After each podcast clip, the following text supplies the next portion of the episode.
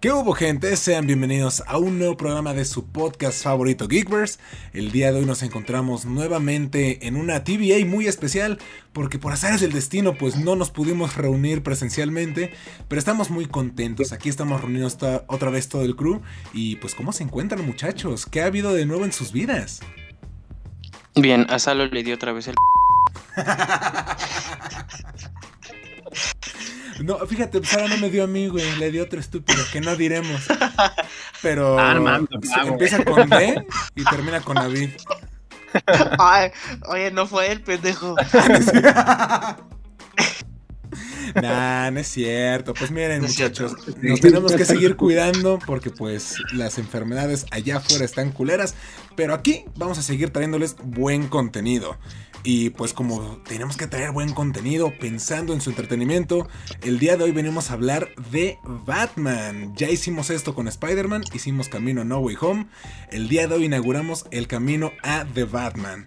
Se viene lo que seguramente será la mejor película del murciélago. Y aquí vamos a estar repasando todas las sagas previas a esta película. Eh, vamos a empezar con la que lo inició todo, con el Burton Verse, con las primeras dos películas de Michael Keaton, con Tim Burton. Y pues, amigos míos, lanzo la pregunta directamente a ustedes. ¿Qué les parecen las películas de Michael Keaton y Tim Burton? Creo que voy a hablar primero. Dale, decirlo. Dale, tú dale. Me parecen fantásticas. O sea, se, sin haber conocido a Tim Burton para entonces, obviamente no para a los cinco años o a esa edad que lo vi por primera vez no iba a decir, ah, sí, excelente fotografía, sí, se nota todo el tono del director. Pero una vez que ya las vuelves a ver, una vez que conoces como el trabajo del director, este, sí se nota un chingo que es de Tim Burton, güey. Y eso se agradece un vergo porque es que, no sé, es, es bastante diferente a su manera, güey. O sea, como que Tim Burton en su momento fue el gran director para haber hecho esa película porque como, como es él, todo medio oscuro, este, de pronto cómico, sobre todo en esta parte de, del Joker de Jack Nicholson, lo hace perfecto, güey. O sea, todo es increíble en esa película. A mí me parece oh, perfecto. La comedia, o sea, como el tono cómico, o sea, en las dos creo que está... Es que, ¿sabes qué? Ahorita que las volví a ver, sí es como de... Es, es... El tono está bien raro, o sea, está bien interesante y creo que también es algo característico de, de, de Tim Burton Digo, las películas de Tim Burton, muchas son buenas. Esta me recuerda mucho al joven Manos de Tijera, por ejemplo. Como al tono, a la estética. Creo que es así súper su hermana, joven Manos de Tijera. Incluso hay, hay partes en las que suena el extraño mundo de Jack. O sea, de la mano de Danny Elfman y todo. La, las bandas sonoras suena igualito. O sea, es como de, güey, o sea, ese se lo metes en el extraño mundo de Jack o en Beetlejuice, o sea, pega. O sea, se siente totalmente en lo que dice este Axel, que es como, claro, o sea, sí se siente como el tono, la, la, la forma de este director. Y en ese entonces, a mí, a mí no me tocó verlas de chiquito, o sea, yo las vi mucho más grandes. Digo, tampoco las vi de 20 años, pues las vi como de 15. Y fue como de, oye, están, están bastante cool, o sea, están, están bien interesantes. Y se disfrutaron muy bien. Que yo creo que si las hubiera visto chiquito, igual las hubiera disfrutado más. Porque sí es totalmente una están pensadas como para un público infantil, pero sin tratarlos como tontos. O sea, es, como para, hey, niños, son superhéroes, los superhéroes también matan, o sea, también tienen problemas, son inadaptados sociales. Yo coincido mucho con lo que dice David antes de entrar en la cuestión de Batman, que sí, completamente me recordó a otras películas de Tim Burton, tiene completamente su sello, hasta la cuestión musical, la cuestión de luz de todo, y no sé también la eh, ¿cómo se llama? La escenografía. La escenografía, muchas estructuras a mí me recordaron a, la villa de, Jack, justamente. Hubo muchísimas cosas que a mí me recordaron en esa situación y algunos que otros chistes y, cuestiones que sí se tenían muy característicos de Tim Burton. Y de, yo no sé si sea para niños, la vi de nuevo y dije, ah, caray, creo que la 2 es la que está un poquito más intensa que la, bueno, no sé, es que en la 1 es el personaje, en la 2 ya incluso hay chistes y cosas ahí medio, medio metidas que no sé si sean para niños. Tal vez sí le da un toque muy comiquero, no sé, o, es como muy basado en el, bueno, no tal vez no basado en el cómic, pero sí como muy caricaturesco en vida real, no sé cómo decirlo. sobre todo con el Joker. El Joker sí sale como muchas cosas así que son muy del cómic, muy de caricatura, muy de esa parte. Y, y, después, bueno, más adelante tengo algo que comentar, porque sí es una película de Batman, pero tengo algo ahí como que me hizo un issue. Pero después lo digo, después. No, sí, guárdatelo, guárdatelo. Bueno, y regresamos de una pequeña pausa comercial. Eh, lo que les decía, no, sí, a mí me encanta estas películas. Digo, las vi de niño, al igual que con las de Tobey Maguire, las de Spider-Man. Creo que de hecho, gracias a Spider-Man fue que dije, quiero ver más superhéroes. Y me salté a, a las de Batman. Y sí, o sea, totalmente. Sí, son películas que creo que, más bien, no estaban enfocadas para niños pero no tenían este miedo de mostrarlas a los niños. O sea, como que no los trataban de tontos. las podías ver y tú sabías a qué temas se referían. Pero sí, totalmente tiene el sello de Tim Burton. Y creo que es en la primera, justamente cuando está entrando a la baticueva, los árboles. O sea, si te fijas, esos palitos que están ahí hechos, es una maqueta. Pero realmente es el extraño mundo de Jack. O sea, y lo que menciona de Danny Elfman con la música. Sí, o sea, está plasmado todo lo que es Tim Burton ahí, sin saber qué es Tim Burton, porque creo que lo estábamos platicando en su momento, es su segunda o tercera película que dirigió. O sea, antes de, eso, ajá, antes de eso solo fue Beetlejuice y uno que otro cortito. Realmente no este no tenía mucho, pero se nota, o sea, y creo que mucho tiene que ver lo que hizo en Batman con sus siguientes producciones, porque inclusive después de esto vino El extraño mundo de Jack. Y sí, si te fijas, hay algo que me gusta mucho que es en la. Digo, me estaba adelantando, pero es en la 2. El. Ahora sí que el pingüino de Danny DeVito es igualito al payaso del extraño mundo Jack, el gordito que tiene en la hélice. Es claro. Incluso al alcalde, güey. O sea, ese, o sea, la parte de atrás, como el alcalde malo en Halloween, el diseño está padrísimo. Y digo, podemos empezar hablando de, los diseños de los personajes. Creo que es, es lo, lo más bonito de las películas. A mí el Batman de Michael Keaton no es mi favorito. Pero sí, o sea, es muy bueno. O sea, yo creo que lo pongo en el. Es en el top 3 del Batman. Incluso en el top 2, por ahí lo podría poner yo. Palabras fuertes. Y fíjate que. Ahorita nada más quiero mencionar algo rápido. Ves que Pollo mencionaba algo de que en esta película lo sentía como de pronto caricaturesco. Y de hecho sí, o sea, vemos la serie animada de, de Batman con este ¿Cómo se llama? Con uno de los mejores Batman de toda la historia, güey. Con Kevin Conroy haciendo la voz. Y Mark Hamill haciendo al Joker.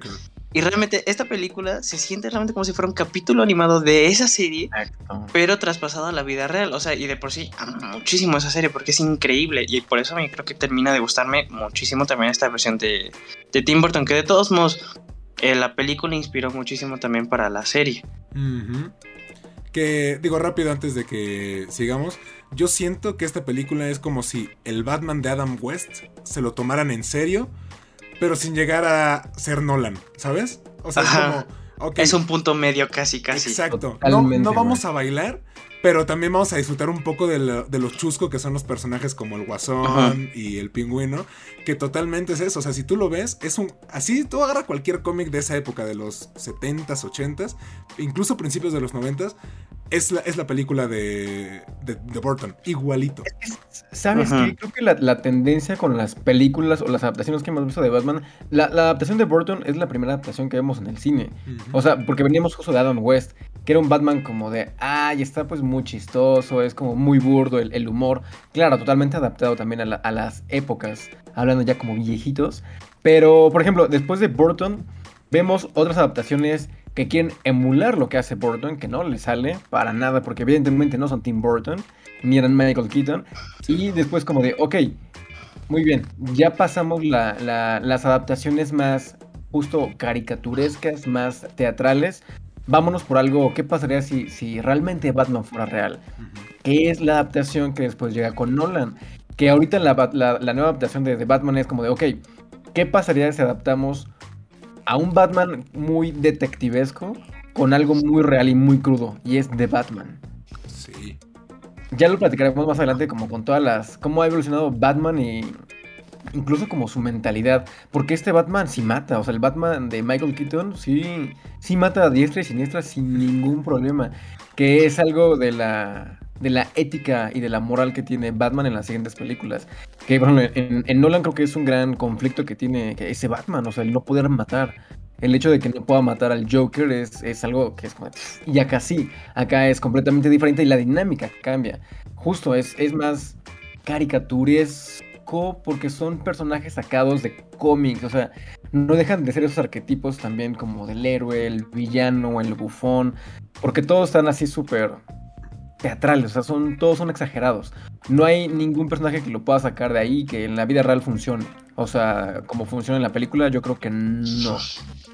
Eh, yo, bueno, antes de seguir platicando de Batman, nada más quería hacer el comentario para que no pase video. También me dio nostalgia, la verdad, ver cómo iniciaba, ver a los actores jóvenes, recordar muchas cosas, eh, ver la forma en que, en que ponían los logotipos de Batman, los... Me encanta porque ahí cómo exageraban en que todo tenía que tener un logotipo de Batman. El disco, Batman. Las herramientas, todo, güey, todo, hasta la anilla de Batman, todo tenía de Batman. Me dio una nostalgia súper, súper chida. Y diciendo lo que, ahora sí compartiendo un poquito la idea que tenía David, este, yo también coincido, no es el Batman que más me gusta y no porque sea malo el personaje ni porque Batman sea malo. Yo siento que en estas dos películas lucen muy, pero muy bien los villanos.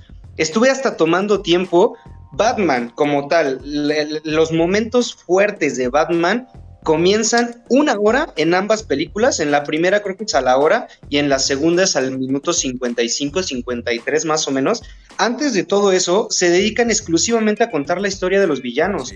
Se dedican a, contar todo lo que son, cómo fue que crecieron, cómo fue que nacieron como villanos y, simplemente ni siquiera en la 1 cuando ya no me acordaba mucho cuando inicia la película la 1, eh, ves que empieza con la escena, que no es la escena de unos papás saliendo del, cine o saliendo del teatro, haciendo como ilusión esta parte.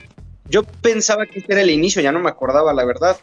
Y resultó que no, y, ni siquiera le dan tanto énfasis al nacimiento de Batman, le dan mucho énfasis al nacimiento del pingüino y del Joker. Entonces, de repente, como ya no me acordaba, yo dije, sí, vamos a volver a ver a Batman. Y de repente fue como de, ¿En qué momento salía Batman? Ya no me acuerdo cuándo salía Batman. Y hasta después de una hora de las dos películas es el enfrentamiento entre Batman y el villano. Pero vemos la historia de estos vatos, que quiere ser alcalde uno, que el otro lo traicionan, cómo se vuelve Joker, cómo se vuelve Pingüino. O sea, es toda una evolución del villano, no de Batman.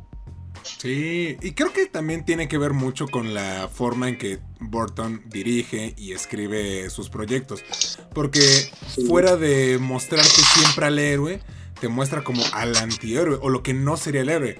Lo tenemos en Edward Manos de Tijera, lo tenemos en Sweeney Todd, Beetlejuice. Beetlejuice, El extraño mundo de Jack. Entonces aquí pues sí, Batman es el héroe, pero quien forma o quien forja el, el ser del héroe son los villanos. Yo creo que por eso se enfoca tanto en los villanos, porque creo que hasta ese momento, si mal no me equivoco, Joker jamás había tenido un nombre, eh, ni en los cómics. Creo que el primer nombre que se le otorgó así bien, bien, bien fue Jack Napier. Y fue en la película de Burton. Y que se le dio un origen y con base a eso ya más adelante se hizo The Killing Joke. o no sé si se basó en eso. Según yo fue más adelante. Pero realmente fue a partir de eso.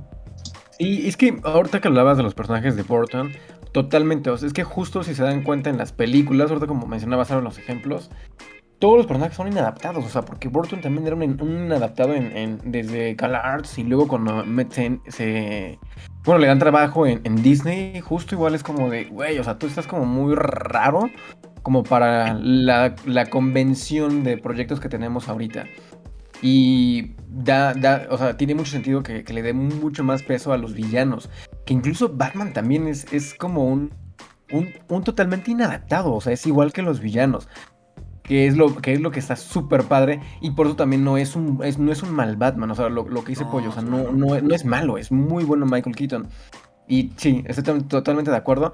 Los villanos de Batman aquí, aunque son más caricaturescos, están súper padres. Yo no me acordaba del pingüino.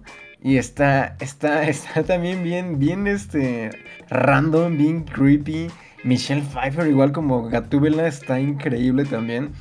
Está súper cool. Y bueno, Estamos hablando de Jack Nicholson también, que es un gran actor. Y el Joker que tiene está cañón también. Es un Joker totalmente diferente a los que hemos visto después, pero es muy, muy bueno.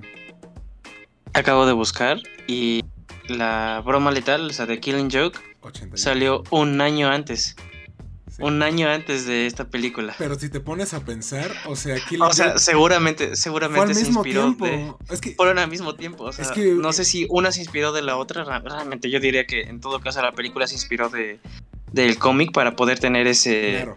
O, o sea, obviamente la, vertiente. guion, güey. Es que- Ajá, porque de todos modos la vertiente para The Killing Joke y de y esta película de Batman, la manera en que introduce a- al Guasón y sus orígenes es completamente distinto, porque el otro era un mafioso loco en la película y en este en el cómic era un, com- un comediante frustrado realmente.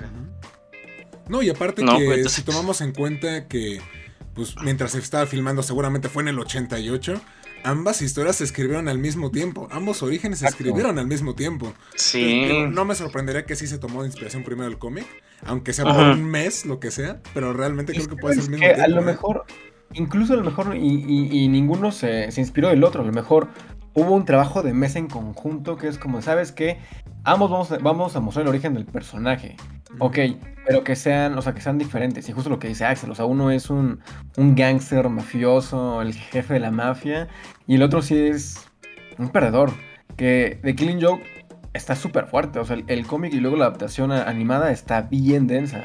O sea, no, no es nada. Creo que hubiera sido mucho más complicado meter esa adaptación, ese origen a la película de Burton, que de por sí ya es medio oscura y medio dark. Creo que meter ese tipo de, de origen hubiera sido mucho más oscuro. Que yo creo que quien realmente lo hizo, o sea, digo, es una pausa rápida, fue el Guasón de Todd Phillips. O sea, a, a lo mejor no como tal, ni siquiera al pie de la letra, pero sí tomó bastante inspiración. Por ejemplo, digo, ya sabemos que Todd Phillips lo han mencionado, ¿no? Que se basó o se inspiró de ciertas películas de, de Scorsese, como lo fue Taxi Driver, pero también tiene muchísimo el tono de Killing Joke, de que Sí. es un don nadie que quiere ser comediante y que nadie lo toma en serio, y luego sucede esto. Entonces, es que hemos tenido un Jo- Joker totalmente diferentes en todas las, en todas las películas. Que también es un personaje bien cañón. Yo amo al Joker. Porque cada, cada, cada actor lo interpreta de manera diferente. En las animaciones también es bien diferente. Y Jack Nicholson justo es, es el, el gángster. Es un Don Juan, güey. E- Este, Sí. este Joker es un Don Juan. Sí, que de hecho fue algo O sea, es que gusta galán acá, de- es como le gusta. Con Vicky que ¿no? tiene igual. Sí, que es de hecho Kim Eh. Basinger, ¿no? Basinger, no creo cómo se pronuncia. Ajá, creo que sí.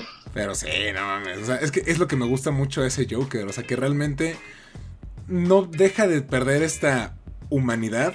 Pero es, esa, es como esa humanidad corrompida. O sea, de que obviamente los químicos lo alteraron.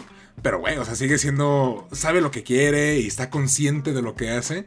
Es como, güey, pero pues nada más. O sea, tengo esta locura y vas a causar caos. Pero sigo siendo un chingón de la mafia, sé cómo moverme. Eh, yo creo que por eso me encanta tanto el, el Joker de Nicholson. Porque lo veo muy real. O sea, siento que ese güey, si, si un güey cayera en, en ácido y no se muriera, sí podría terminar así. O sea, realmente seguirá consciente de lo que es. Y es súper seguro ese güey, o sea, está, está como... Es una versión como súper dotada de su ego nada más. Porque ese güey ves que, ves que le dice, oye, ¿te ves bien? Y es como de, ah, sí, no te pregunté, muchas gracias, adiós. Los comentarios que dices como de, guau, güey. Y luego se quiere ligar a la misma chava que le gusta a Bruce Wayne y todo, es como de... O sea, esto está, está bien interesante. Está, es, es, es totalmente diferente el Joker. Porque Mira es que también un- es un. El enfrentamiento entre Batman y Joker en la torre de, de la iglesia. oh, qué pedo. Qué buen enfrentamiento, güey. O sea, donde. Y, y es que es como lo que dice este David. De que eh, este. O sea, nos enfocamos mucho en, en estos personajes directamente en las películas de Tim Burton. Pero es porque a lo mejor ya tenemos más o menos una idea de cómo era Batman. Tal vez no lo veíamos como tal en el cine como ahorita, que ya sabemos. O estamos bombardeados de lo que es este. Este el personaje, pero sí ya más o menos tienes una idea de por dónde va. La idea también era para conocer los, los villanos y realmente la contraparte que están haciendo los villanos, como lo es Jack Nicholson, súper este, despampanante y Batman siendo más oscuro y más este, meticuloso para que no lo descubran y todo eso. Y ahorita estaba también buscando información y sí, efectivamente, la cinta estuvo inspirada en parte por dos cómics. The Killing Joke y The Dark Knight Returns. Ok. Ya, entonces, Sí, no. ya nada más. Con razón lo del bote de ácido. Sí. Claro. No, y aparte, es que Pues- todo lo que mencionas ahorita de, por ejemplo, de Dark Knight Returns, se nota plasmado en la escenografía. O sea, sí hay, sí hay cosas que ya de repente es como, ah, sí se ve que es una maqueta, pero realmente le quedó súper bien. eh, creo que esta visión de Burton nuevamente a lo que es gótica. Porque sí, o sea, a diferencia de otras películas, como por ejemplo, quizás lo voy a comparar mal con la parte de Nolan, en la de Nolan se ve muy real. O sea, sí parece una ciudad cualquiera de Estados Unidos. Aquí es como, no mames, o sea, te- se ve sacado del cómic, sacado de una caricatura. Es como, güey, o sea, sí, sí es tal cual me lo pude haber imaginado una ciudad gótica. Le hace honor al nombre. Sobre todo los planos. Es que es, es tan bonita la película, o sea, porque es una película. Comparándola, por ejemplo, la otra vez yo en, el podcast de, de Spider-Man 2 de Sam Raimi, yo decía que es la mejor película del género.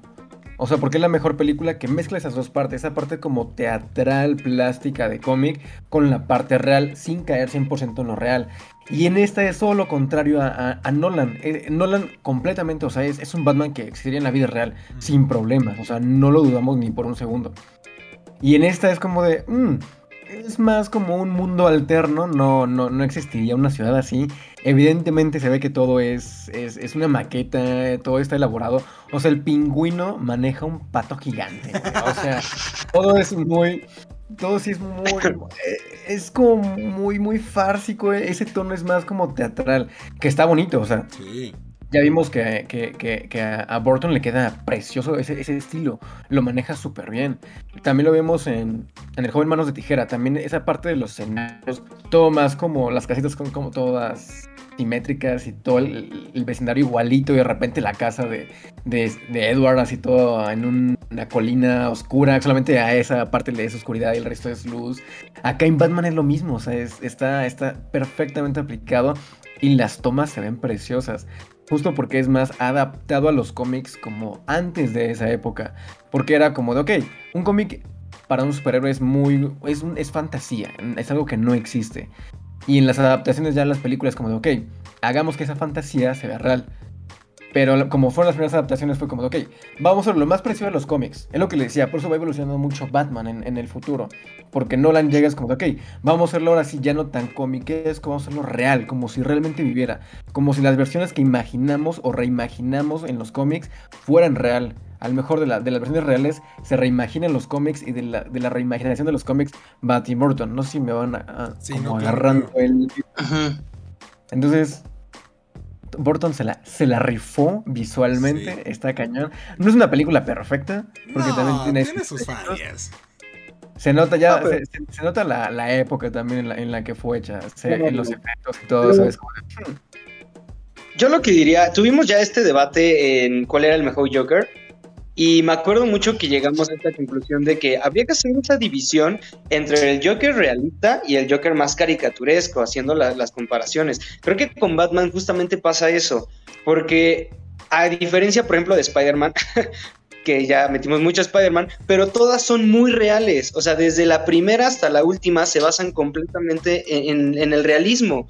Y como dice David ahorita, las primeras películas de Batman rompen con ese esquema completamente, después entran las de Nolan, que es vamos a volver a lo real, y después las que tenemos ahorita entre, pues vamos a ponerlo ahora sí que real, pero también que sea ciencia ficción, ya no tanto un cómic, que ha, sido más o menos la, la evolución que yo veo. Entonces, tal vez sí va a costar un poquito el decir que es la mejor, la peor, sino más bien dividirlo en lo que son, en el, en el esquema que son, en la época que fue y en el que será como el tipo de película que la pensaron, porque son súper distintas las tres sagas.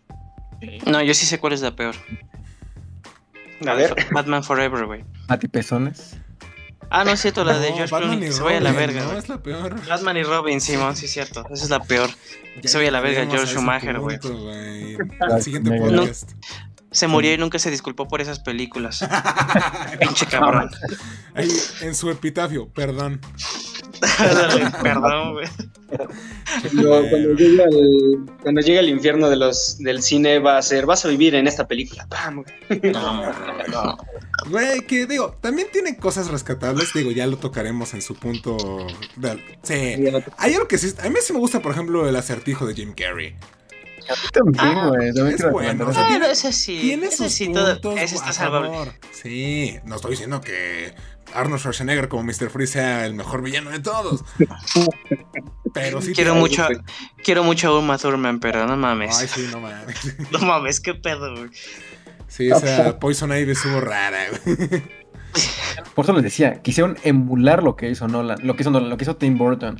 Porque Burton es justo eso, esa, esa como plasticidad en los personajes, sin caer tanto en la exageración como tan burda de los personajes, como pasa en las siguientes dos películas. Sí. Aquí es como de, ok, están como en ese tono, están bien equilibrados. El pingüino también, güey, o sea, es un chiste el pingüino, pero qué bien adaptado está, güey, o sea, está, está, está bien padre. Un chiste muy bien contado. La neta, o sea, es ridículo. Creo que ni siquiera eso pasa en los cómics, güey, de que los pingüinos lo crían. Según yo, eso no pasa. Desconozco, desconozco No, el origen del no pingüino. sucede. Pero según No yo, eso sucede nunca así. pasó. Y lo de Catwoman tampoco, güey. O sea, realmente la razón por la que existe Catwoman es porque se murió y revivió por gatos. Ahí sí te mamaste Tim Burton, pero te Sí. lo acepto porque estuvo chida tu Catwoman, güey. Y me mama el romance entre Batman y, Catwoman, ¿eh? Está claro, Sí. qué pedo. güey. La tensión que tiene esas dos está Esa tensión sexual que espero ver pues- entre Pattinson y Kravitz. Ay, por favor, güey. Que podría apostar, ¿eh? Que, que, bueno, yo desconozco también el origen, por ejemplo, de Harley Quinn. Pero esta Michelle Pfeiffer, o sea, esta, esta versión de Catwoman está igual como super pirada. Es como de. Me recuerda mucho a, a Harley Quinn. Igual y por ahí tomaron como inspiración para crear su personalidad. O sea, es rubia, este cabello y todo. O sea, los comentarios que dice y cómo, cómo, cómo, cómo habla. Me recordó, a mí me recordó mucho a Harley Quinn. Sí. Que de hecho, mira, yo no, yo no sé, la verdad. Creo que Harley Quinn apareció por primera vez en la serie animada, según yo, Sí, ¿no? de hecho sí. Apareció como la doctora. Ha- Har- ¿Cómo se llama? Harleen Quinzel. Winslow, ajá. Ajá, sí, porque según yo recuerdo que esa fue su primera aparición. Pero sí, no me sorprendería que, por ejemplo, para las adaptaciones cinematográficas sí se hayan inspirado. Porque inclusive yo siento que un poco se tomó Uma Thurman de lo que se había hecho ya con Gatúbela. Porque sí siento ci- ciertas cositas que, que tienen a la hora de expresarse y a la hora de actuar. ta- tal cual lo, lo representó Michelle Pfeiffer y lo hizo muy bien. Totalmente de acuerdo. No tiene sentido que haya caído de ocho pisos y la revivan unos gatos.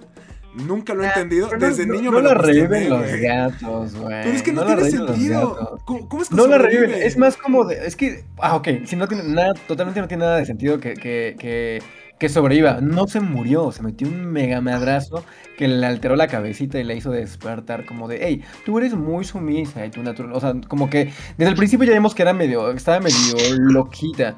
Cuando vemos lo de Taser, o sea, que es como de, ya está el, el, el, el payaso en el piso y todo el electrocuta, es como de, y ya después como de, esa parte como que la despierta, ese, ese golpe la despierta como de, ah, ahora sí voy a despertar esta parte más oscura de mí. Como, como ocurre con el pingüino también. O sea, el pingüino es como- es súper incomprendido, tiene un final trágico, es como de, pobrecito, ese güey lo aventaron al río, güey. Lo aventaron al caño, al bebé. Es como de pobrecito bebé de Danny DeVito, güey. Por eso quiero ver la versión de. de Colin Farrell. Que Cabrón, güey. Se pedo, güey. cabrón. Es que es un punto que creo que también tenemos que tocar y es el legado. O sea, ya lo estamos comentando más o menos con Michelle Pfeiffer y con Michael Keaton, pero yo creo que muchas cosas también que, se que vimos aquí me recordaron otras cosas. Por ejemplo, en la primera película cuando aparecen los mimos, dije, güey, de aquí yo siento que sacaron para los payasos en la de The Dark, The Dark Knight. También inclusive cuando están los demás este, secuaces del pingüino, dije, güey, es que totalmente son los secuaces del guasón. O sea, siento que mucho de ahí se tomó para las demás, como inspiración o como homenaje. Pero si no puedes negar simplemente el soy Batman. De ahí salió por primera vez. O sea, esa, esa voz gangosa, esa, ese como peso. no, de- no gangosa, porque si no hubiera sido. Bueno, este, soy Batman. Bueno, rasposa, era la palabra, rasposa. Rasposa. Sí, soy Batman. Lo empezó Michael Keaton, ya que después seguramente tomó Kevin Conroy y que obviamente Bale lo tuvo que exagerar todavía más. Affleck no lo hace tanto, pero sí, o sea, es algo que salió de ahí. Yo creo que estas películas sí tuvieron un impacto muy, muy grande en lo que ahora es Batman, en todos los personajes. Sobre, sobre todo, ¿sabes en quién? En un personaje muy importante, que es el Michael Giannanchino. Ah, porque sí. es el que hizo el tema de, de la nueva película, obviamente basándose en el tema de Danny Elfman de esa película. Y apenas escuché, no sé si han escuchado la canción. No mames, qué pedo, güey. me sentí volar, güey. Me sentí volar. Sí, güey. Yo igual, o sea, no, no, no he querido, no he querido No, o sea, la canción es preciosa, güey. Y Michael Giacchino es un gran compositor, o sea, de las últimas, ha tenido muy buenas películas últimamente. Y sí es como de, ah, le dieron... Yo pensé que se le iban a dar, o sea, yo amo el tema de, de, de Hans Zimmer. Sí me hubiera encantado volver a escuchar algo similar a eso, pero confío en Michael Giacchino completamente. Pero ya se retiró, ¿no? De las películas de superhéroes, según yo. Ah. Que ya ¿Quién sabe? Como Superman. superhéroes. Y ya, güey. Superman, creo. Ajá. No, pero también lo hace en Justice League, ¿no? No. No, porque él no hizo el tema, güey. Si hubiera hecho el tema Hans Zimmer, otra cosa hubiera sido, lo güey. hizo. Si hubiera hecho el tema Hans Zimmer, yo creo que ni siquiera se hubiera sacado el Snyder Cut. No, o sea, porque estoy casi seguro que lo hizo eh, Hans Zimmer igual que el de Wonder Woman. Vemos, a ver, espera. Güey, estoy casi seguro que dijo a Hans. Mm, Ah, otro punto que no creo que se me, que se me olvide, que, que me dio mucha No, sí. risa. la música la hizo un tal Jonky XL. No la hizo. Hans Zimmer. Sí. Vaya, vaya. Pero de Wonder Woman sí, ¿no? Eh, Wonder Woman, ahorita te checo. Estoy casi seguro que Wonder Woman sí. Si esto, si esto fuera de grajeas, David. Otra vez. No te cansas de perder, güey. Vamos, vamos, dime que sí. Fue, Eso fue ayer, ¿verdad? Lo de las grajeas. Sí, sí, sí. En la TVA no hay espacio, no hay. Ah, tibia. A Viva ver, la la TVA. música la hizo. uh, fue Rupert, Rupert Greg- Gregson Williams. Rupert bien. Ah, no. Lo siento, chavos. Igual y hecho en la versión de, de otra realidad alterna. Creo Pero bueno, sí. quería tocar el tema de, de, de la máscara de Batman. O sea, el traje de Batman está padrísimo. A mí me encanta el traje de, de- de Michael Keaton. Pero en la primera sí se ve que es como de. Pobre Michael Keaton, se ve que no se podía mover. La máscara se ve como súper mal hecha, como con, con todo el plástico así bien raro. Ajá, es como de, güey, eso lo hizo un fan. Ya para la segunda parte es como de, ahora sí, está bien pulido, se ve que tiene movimiento y se ve precioso ese traje. El segundo es muy, muy bonito, la verdad. El segundo está súper bonito. Pero ojalá utilicen ese para The Flash. Uy, Ah. sí. Ojalá, güey. Sí. Güey, del, del traje, la escena de la película 2 donde se no se quita, se arranca la máscara literalmente. Fue qué pedo, o sea, se, se ve como las fibras se van quebrando completamente. Sí. Es que Y tiene Michael Keaton llorando. ¿no? Sí. Sí, tiene momentos muy icónicos. O sea, simplemente ahí cuando le revela a Catwoman, ¿no? Soy yo, soy. Por favor, que no lo hagas, no lo mates, güey. Porque también, digo, sí vemos que Batman llega a matar, por ejemplo, a, a los maleantes y cosas así. Güey, es X, la neta. Pero a personajes que sabe que están como. O sea, que, que pudieron haber sido él mismo, porque se lo dicen, ¿no? O sea, el pingüino, si no, ve, si no lo ven abandonado a sus padres, hubiera sido tu compañero de clases. Cuando se da cuenta de güeyes que pueden haber terminado como él, o él hubiera terminado como esos güeyes, como que dice, espérate, no mames, no, no podemos hacer esto. Y lo mismo, algo que se ve plasmado en las siguientes adaptaciones. Sí, eso es todo un tema. Evoluciona, el personaje evoluciona muy cañón. Lo que no sé es, bueno, lo que platicábamos de la primera película, que evoluciona o va muy a la par del cómic. Obviamente en las siguientes adaptaciones ya teníamos un mundo de cómics, ya teníamos muchísimas cosas. Entonces, bueno, tal vez en la segunda. Pero bueno, eh, después de eso está como interesante saber esa evolución, esa adaptación, porque ya empiezan a romper esa cuestión de que no sea como tal el personaje, pero que si sea la parte del personaje, que sea del cine, no que sea el cómic, y, se hace un desmadre ahí, una pinche mezcla de todo para hacer los nuevos Batman. Y creo que incluso de, de superhéroes, Batman ha sido como el más camaleónico que hemos visto el que más, más versiones hemos tenido. O sea, que, que muchos, realmente todos distan de su versión anterior. Simplemente de Adam West a... Estamos mirando a George Clooney. de Adam West a Keaton hay un salto impresionante.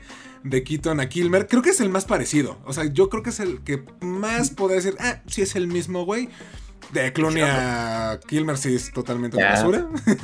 es que todavía en este, el de Keaton a Kilmer, Tim Burton ya no dirigió, pero sí estuvo como productor. Entonces yo siento que como, porque como estuvo como productor, todo influyó un poco en las decisiones de la película. También la dirigió Joel Schumacher, pero esa no estuvo tan culera. Entonces, yo siento que por eso todavía influyó más o menos en cómo se llevó Val Kilmer ese Batman. Pero después sí la cagaste George Clooney. Sí, y George Clooney no se me hace mal actor, güey. Pero sí. No, pero en esa película. En esa, sí es como. Ay, creo que es tu, de tus actuaciones más feitas, güey. La neta. Pues es que también. Que es impresionante este, ver justamente la evaluación, la evaluación otra vez, la evolución de Batman, pero a través de los años. Yo no recuerdo un superhéroe tan viejo, porque hemos visto literalmente muchas eh, etapas de Batman en diferentes puntos de la historia que también nos dice el cómo era la película y cómo era la concepción del personaje en ese punto de la historia. Ya después se va a ir transformando poco a poco, pero está súper padre ver desde el Batman más cómico, desde el más caricaturesco, hasta el más realista, hasta el más ciencia ficcionero y sobre todo cómo va evolucionando la misma sociedad, porque era lo que al final le gustaba, era lo que vendía en ese momento. Entonces está súper padre, a mí me gusta mucho eso de Batman, la verdad, me, te digo que me da nostalgia, no es como que veas una película vieja y dices, ahí es mala porque es viejísima, ve esos efectos. Aquí dices todo lo contrario de las películas de Batman, es como, güey, es viejísima y qué buenos efectos tenía para la época, por ejemplo, dices. Sí. Qué buen punto tocas porque es algo, o sea, real, o sea, una. Batman es el superhéroe que tiene más interpretaciones, o sea, con diferentes actores. Es el personaje más adaptado. Más que Superman, que es el primero en adaptarse. Y más que Spider-Man, güey. O sea, Batman está, o sea, creo que por el doble de cada uno. Sin miedo a equivocarme. Sí. Y lo que dice es súper importante porque Batman, además de que, de que hay muchas versiones, también está bien padre porque justo está ligado a la sociedad en la que vive. Y gracias a eso es, es un retrato de diferentes épocas y de cómo piensa, güey. O sea, de, de, lo que sucede en la sociedad en cada, en cada época diferente en Adam West, güey. O sea, lo, que sucede y todo es completamente cómico, un tono mucho más ligero. Luego viene Tim Burton. Ya llegando más a los noventas. Llegamos con Nolan, que es, es, un Batman que lidia más con terrorismo, güey. El Joker es un terrorista. Acaba de pasar lo de. lo del septiembre 11-11 también. O sea, todo estaba como de, ok, vamos como por partes. Luego tenemos el Batman de Justice League, que se asemeja más a todo lo que está pasando con Marvel. O sea, querían emular lo que estaba pasando con, con las películas de Marvel. Querían adaptarse a eso. Ahorita ya vieron que no jaló tanto. Nos vamos con Joker, que entra igual como dentro de, dentro de las adaptaciones de, de, Batman, que es una sociedad más corrompida, que no le importan sus, sus ciudadanos, más deprimido, que son temas que es como de ahorita son súper sonados, es la enfermedad que ahorita que todo el mundo estamos sufriendo. Y ahorita vamos a, entrar a un nuevo Batman que hay que ver qué es lo que cuenta, que por lo que vemos es un Batman que está lidiando con mucha violencia con algo, se ve que es muy cruda esta película, que ya es, es, una versión llevada a otro, digo, a, más, a, nuestra época, algo que estamos viviendo, los productos y todo lo que estamos viendo ahorita en televisión, cine y series, es mucho más denso, o sea, ya no es tan tan ligerito, tan digerible. Y justo, la, creo que la palabra es crudo. Va a ser un Batman muy crudo esta nueva versión. No, y qué bueno que mencionas esa, esa parte de que, pues, tanto Batman como Joker son un reflejo de lo que se vive en las sociedades actualmente. Eh, bueno, en general, porque sí, sí, es cierto. O sea, si tú te pones a pensar, eh, por ejemplo, en Spider-Man, que es el ejemplo más equiparable eh, realmente no distan mucho. O sea, sí, sí se adapta, por ejemplo, en Andrew Garfield, que es un Spider-Man más Yolo Swag, ¿no? Como, eh, amigo, patineto. Y ves en Tom Holland como un millennial. Pero a fin de cuentas siguen teniendo la misma esencia. Tú los ves en pantalla juntos, son el mismo personaje. Aquí los Batman sí, sí distan mucho. Y tan, tan claro es el ejemplo que, por ejemplo, sabemos que The Batman es el primero o segundo año de Robert Pattinson siendo Batman. Y en esta película de Michael Keaton, según yo, lo, mencionan al principio. Literalmente ese. han habido como ocho avistamientos previos de, de Batman a lo largo de, de, los últimos meses. También es como su primer año. Y a pesar de que es su primer año como Batman, cambia totalmente a lo que estamos viendo con el Batman de Matt Reeves, que es un Batman más violento y que no tiene miedo a morir el, de Burton, y creo que es también está padre, creo que espero que también lo, puedan manejar de esa forma más aterrizada, a igual, como al, tono y a la época, porque en la primera de Burton, lo, igual lo que, lo que dices, es, tiene bien poquito siendo Batman, es un mito, es como de, pues, ¿quién es el hombre murciélago? ¿Es un hombre, es un mutante? ¿Qué es? O sea, nadie sabe realmente quién es, ni siquiera conocen a Bruce Wayne. O sea, es tan solitario y tan inadaptado que cuando van a su casa es como de, ah, ¿cómo te llamas Bruce Wayne? No, ya, en serio, ¿cómo te llamas? Como, sí, soy Bruce Wayne, güey. Y, en esta en esta versión, por lo poquito que hemos visto, sí es como de. Es un Batman que no tiene miedo a morir. O sea, que está dispuesto a hacer todo. Hay que ver cuáles son sus motivaciones. Pero por lo poquito que hemos visto, tiene muchas similitudes con, con The Batman. O sea, con, con esta versión de, Tim Burton. Porque mm. igual, justo, es, es, bien poquito del tiempo que llevan siendo el hombre murciélago. ¿Qué es lo que me gusta de Matt Reeves? Que desde que empezó a hacer la película, él lo aclaró desde, desde el principio. O sea, esta película está basada en la Tierra 2 y es el año 2 de, de Bruce siendo Batman. O sea, realmente es un mito todavía Batman. Y también él está inadaptado, o sea, como, como Bruce Wayne está inadaptado, no sabe todavía ser ese, ese playboy que todo el mundo está acostumbrado a que dice, ah, sí, mi niña, sí, claro, poso para las fotos, ¿qué quieres, preciosa? No, o sea, este, este Bruce Wayne todavía tiene un pedo psicológico de, de güey, ¿qué, ¿qué pedo? ¿Qué, ¿En dónde termina Batman y en dónde empieza Bruce Wayne? ¿Sabes? O sea, digo, tan solo de los trailers se nota un chingo eso, se nota un chingo, un chingo, un chingo. Por eso le tengo un chingo de esperanzas a esta película. Todos, Sí. porque además, en general, en toda la trama, la película de Nolan, efectivamente, es un Batman eh, es un Bruce Wayne muy público, un Batman no tan público, pero más conocido. Luego entramos en las películas de Ben Affleck, donde ya es casi casi los metahumanos vienen de la mano, ¿no? Como de tu, tu vecino de al lado puede ser un metahumano, tal cual, así como Batman lo vas a ver caminando, a Superman lo vas a ver volando, a Flash lo vas a ver corriendo. O sea, ya es muy normal. Y de repente nos vuelven a encasillar en el hecho de no hay nada. Y de repente, ah, no mames, hay un Batman, ¿no? ¿Qué pedo? ¿Qué es esto? Les iba a preguntar antes de que se me olvide, ¿les gusta el origen como de, del, del Batman de Michael Keaton? O sea, por el tema de Joker y que él sea el que mata a los papás. A mí está sí me gusta. interesante. Porque de hecho, durante muchos años yo pensé que ese era el, origen de Batman y que por eso lo odiaba tanto. Era como, pues, también, güey, y tiene mucho sentido. Sí, exacto. Que lo mismo, y, por eso vuelvo al legado, güey. Eso lo vimos un poco en Joker. Digo, aquí no es directamente el guasón quien mata a los papás, pero es una consecuencia del guasón, de la creación del villano principal de Batman, que se mueran los, los, Wayne Thomas y Martha, güey. Por eso siento que tiene tanto peso en lo que ahora es Batman. O sea, y sin esta madre, no, no, no veríamos lo que estamos viendo ahorita. No tendríamos el Batman de Matt Reeves. Por eso le tengo tan lo de, lo de Joker. Que me acuerdo que, perdón, que te quite pollo la palabra, que mucha gente decía cuando vieron eso como de, ay, a mí no me encanta que, el, que el origen de Batman esté ligado a temas, o sea, que relacionen al Joker. Y es como de, güey, en Tim Burton el, mismísimo Joker mata a los papás de, de Batman. Y ni siquiera se nota como la diferencia de edad, porque tiene que ser ya un, Joker mucho más viejito que, que, Keaton. Porque Keaton ya se ve, no se ve tan jovencito como Bale en, con Nolan. Y aquí es como ni siquiera le tomas, o sea, no le tomas importancia. Pero justo es un gran homenaje en, Joker que los eventos que desencadenan la muerte de, los papás de Batman sean causados por Joker, de alguna forma. a mí me encanta eso.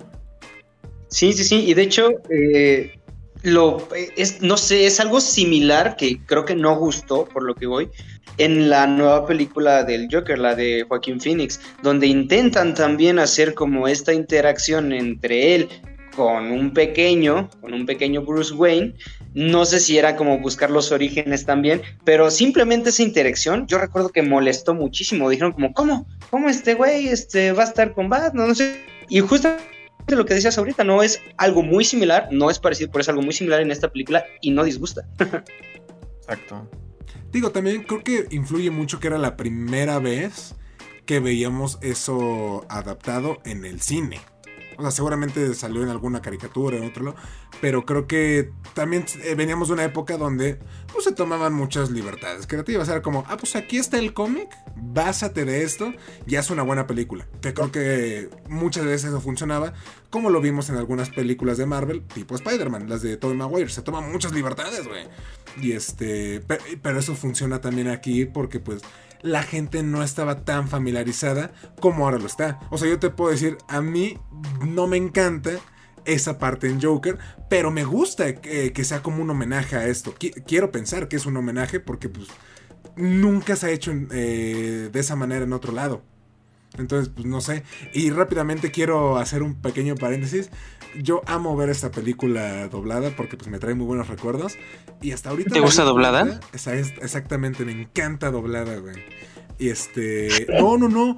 Pero yo no me había dado cuenta que la voz del Joker es Jesse Conde, que es la misma voz del... ¿Cómo se llama? Del Duende Verde. Sí, güey. También las vi dobladas ahorita y es como de... ¡Guau! O sea, es es un gran villano, o sea, que, bien le queda la voz sí. de villano a este güey. Con, razón, con razón la risa es un familiar. Está bien padre, me, me, y cuando empecé a escuchar la risa, dije, no, hombre, la risa está súper chida. Mm, así como me suena, me suena familiar. Y dije, bueno, pero ¿cómo sonará en inglés? La cambié y ya. También me frustraba un poquito el escuchar que, dijeran el Bruno Díaz. que, güey, paréntesis.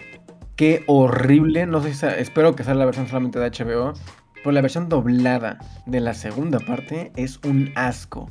O sea, las voces están desfasadas. Habla el personaje y termina después de hablar en, como en vivo. La persona es como de. Espero que haya sido un error y no sean todas las versiones así. Porque sí, al menos la versión que viene en HBO está así. Dije, Yo la qué vi, igual, apenas en HBO, no me Tal vez era tu internet. A lo mejor eras tú, güey. Sí, porque oh, chequen, chequen, no chequen, me, chequen un cachito. No me causó chequen. ruido a mí, güey. Chequenlo, chequenlo, chequenlo. Pongan atención al lip sync y si hay un desfase. Se escucha muy raro. Bueno, puede ser, está igual. Estamos hablando de principios de los noventas. Había mucha gente en el doblaje que no se lo tomaba tan en serio como ahora. Entonces, como, ah, sí se entiende, cayó en los labios. Pero sí, no me sorprendería que sí, que sí sea real. Además de tu internet. Estúpido. Lo dijo. Te dijo pendejo. Oigan, y digo, ya, ya lo hemos comentado un poquito de esto, pero yo siento que envejece bien la saga. O sea, con sus defectos, con sus limitantes de la época, pero es una película que envejece bien. Y creo que por algo se están regresando ahora en la película de Flash a este Batman, porque es un Batman muy querido y que de hecho continuó. O sea, técnicamente las películas de Schumacher son continuaciones de esta. A pesar de que cambian actores, porque inclusive Harvey Dent era Billy D. Williams en la primera. Eso hubiera estado muy interesante. Aquí lo. Me hubiera gustado verlo como dos caras. ¿eh? Hubiera estado cabrón. Sí, hubiera estado cabrón. Sí. Pero técnicamente es el mismo. Es el mismo Batman. Como inclusive la de Superman regresa. Se supone que es este. el mismo de Christopher Reeves. Aunque sea Brandon Ruth. Ajá. Pero sí. No, y lo dice David. Es el mismo Alfred, es el mismo comisionado Gordon. Entonces sí, sí tiene como esa, ese mismo. Pero yo siento que envejecen muy bien. A mí me, las disfruté bastante ahorita que las volví a ver. Y digo, no sé si ustedes quieren agregar algo con, a eso, güey. Sí, fíjate que yo las veo. Perdón, pollito. Las veo y, y, fíjate que me siguen gustando muchísimo, como, como la primera vez que las vi, o sea, realmente disfruto todo, todo esta, el desarrollo del personaje, tanto de Batman, sobre todo como de Guasón, ya que a mi papá le da un chingo de risa cuando está en el desfile y que ves que tienen los globos grandotes con el gas hilarante, güey. O sea, qué pedo, güey. Es, de hecho, es de la primera vez que vi, o sea, yo hablando, el gas hilarante como tal. Dije, ay, qué buena idea, güey. No, yo también creo que nunca debe ser una película muy buena, que es una película Muy bien. que marca un Ujú. parteaguas en las cuestiones de un género. Ah, ya me trabé, perdón.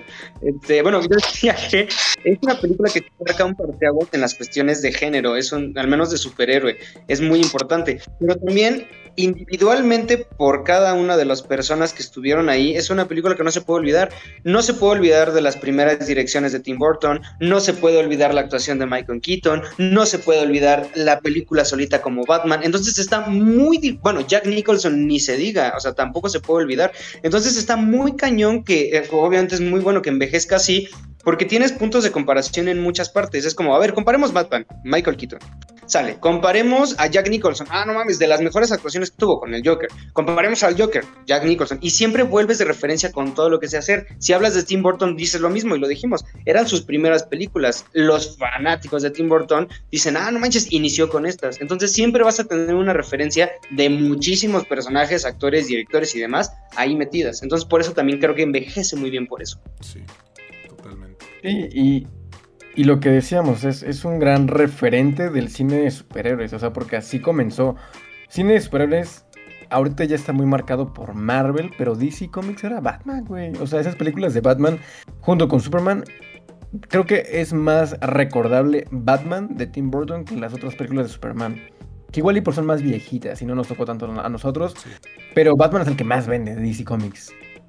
Junto con Spider-Man de, en Marvel. O sea, por eso ahorita estamos viendo en, en estas épocas que están trayendo a las versiones viejitas de ambos superhéroes que venden más para vender más en estos tiempos. Entonces, está, a, a mí me gustan mucho. Son, son muy divertidas, muy disfrutables. Y me hubiera encantado ver este al Superman de Nicolas Cage con Tim Burton. No. Hubiera sido genial ver esa, esa versión igual cómica, medio extraña, rara, oscura. Hubiera sido bien, bien chistoso. Que nunca digas nunca, ¿eh?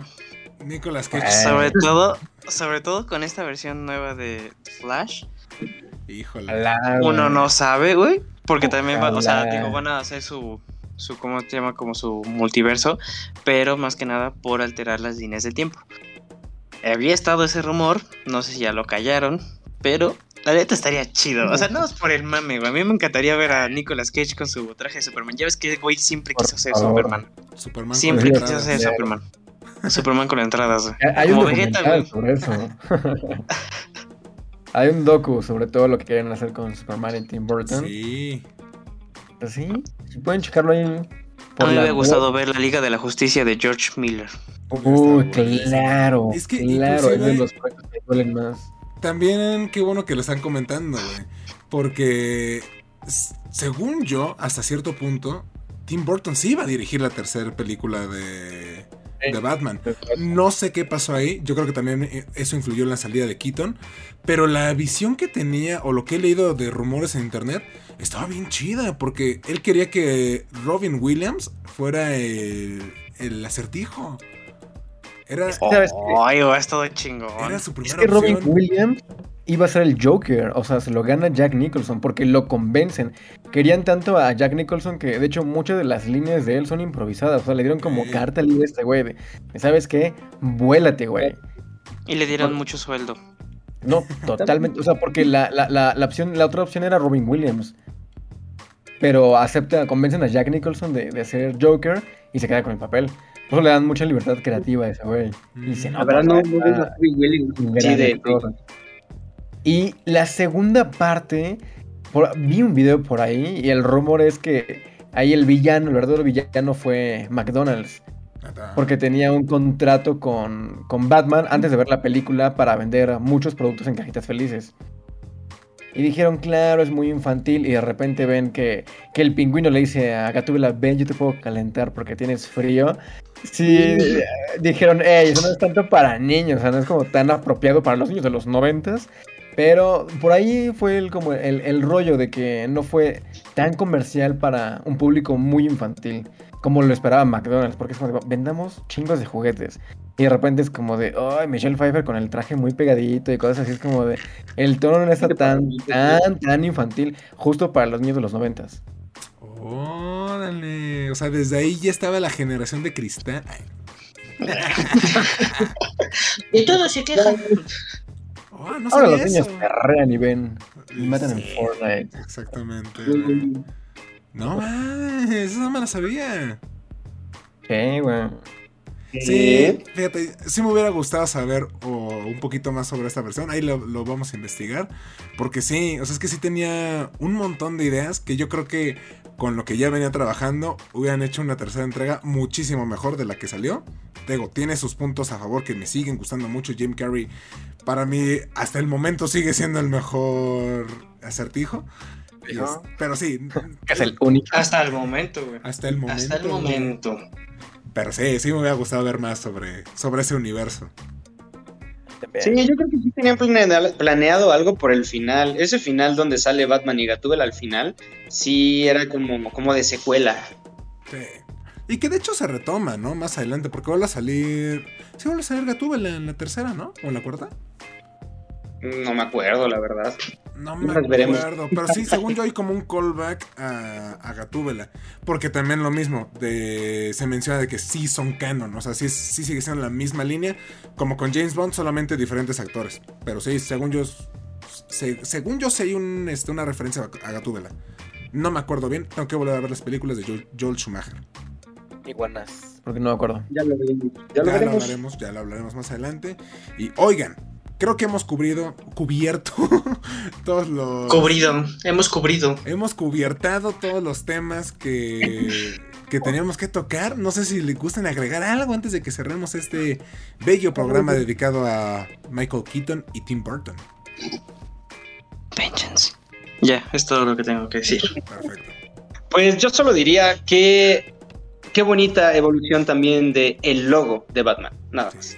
Regresé a ver el logo original de Batman y sí me acordé de todos los logos infinitos que ha tenido Batman y qué padre. Sí. A mí el traje me gusta mucho, ¿eh? De la, de la segunda parte me gusta, me gusta bastante. Ahorita que lo vi dije, "Mm, oye, está, está bien bonito, ¿no? O sea, mucho relleno y todo, porque Michael Keaton es flaquito y calvo, pero se ve bien padre, güey. Se ve súper padre de Michael Keaton en ese traje. En la... Sí, es como, sí se ve como, como un Bruce Wayne, un Batman como más maduro, como que, güey, no, no, no, no eres Ben Affleck, no estás mamadísimo como Ben Affleck, no, no aguantas un golpe tan fuerte. Pero bueno, lo dejemos a la imaginación. Como Danny DeVito, chiquito, caminando así como pingüinito. Y siendo un caliente con Gatúbela. Gatúbela, gran personaje. Pero sobre todo, te amamos Tim Burton. Muchas gracias por esas versiones tan retorcidas y oscuras de tu cabecita. Sí, eh, creo que el personaje perfecto para que Tim Burton lo pudiera adaptar fue Batman. O sea, de los grandes. Sí. Le, le quedó muy bien. Le dieron. Se nota que le dieron igual una libertad creativa a este cabrón. Y la aprovechó bastante. O sea, porque es, es su sello. O sea, en cada plano. En la iluminación, en los escenarios, en vestuarios, en todo, en los personajes. Y ese es el mayor atributo de Batman. Del inicio de Batman. Es gracias a Tim Burton. ¿Cómo le debemos a John Favreau el cum? O a Sam Raimi también. Porque ahora también ya, ya es del cum. Sí, de hecho, Son los tres pilares. Ya es canon. Exactamente. Tim Burton, Sam Raimi y John Favreau son los encargados de lo que estamos viendo ahorita. Bien, cabrón. Claro. Gracias, gracias, Los gracias tres a ellos tenemos. Que por ahí el cuarto, el cuarto mosquetero podría ser Nolan, porque también ese, ese, ese tono más realista lo quieren adaptar. Yo amo a Nolan, lo voy a defender en dentro de un podcast más. Así es. Yo te Sí. acompaño, güey. No, sí, yo también. Por tres. Sí me gusta Nolan, güey. Ah, cállate, güey. Ah, está bien, está bien, me callo, me callo. Amigos, bienvenidos a este camino a The Batman. Van a ser unas semanas muy divertidas, muy entretenidas. Estaremos hablando de todas las sagas. Esta la dividimos en dos partes porque creemos que valía la pena hablar específicamente de Michael Keaton y Tim Burton. Y ya después hablaremos de Joel Schumacher, hablaremos de Christopher Nolan y de Zack Snyder. Vamos a hablar de esas versiones. Eh, si nos alborotamos y nos da tiempo, hablaremos de otras cositas como animación y videojuegos. Pero ese son tal vez. No, no se hagan ilusiones. Entonces, de entrada tenemos esos cuatro. No vamos a hablar de eso, ¿verdad? Nel, güey. Al chile nos caga la animación de. No, no es cierto. Bueno, güey. No digas eso. Genial. No es cierto, gente, no es cierto. Pero bueno, muchísimas gracias por haber visto este podcast o escuchado. Eh, nos estamos viendo en la próxima. Gracias por sintonizarnos. ¿Y algo quieren agregar, amigos? ¿No? ¿No? Coman frutas y verduras. Coman frutas y verduras. Ya necesito que sea el 4 de marzo. Así es, ya necesitamos el 4 de marzo. Muchas gracias por vernos. Hasta luego. Adiós. Llamamos Batman.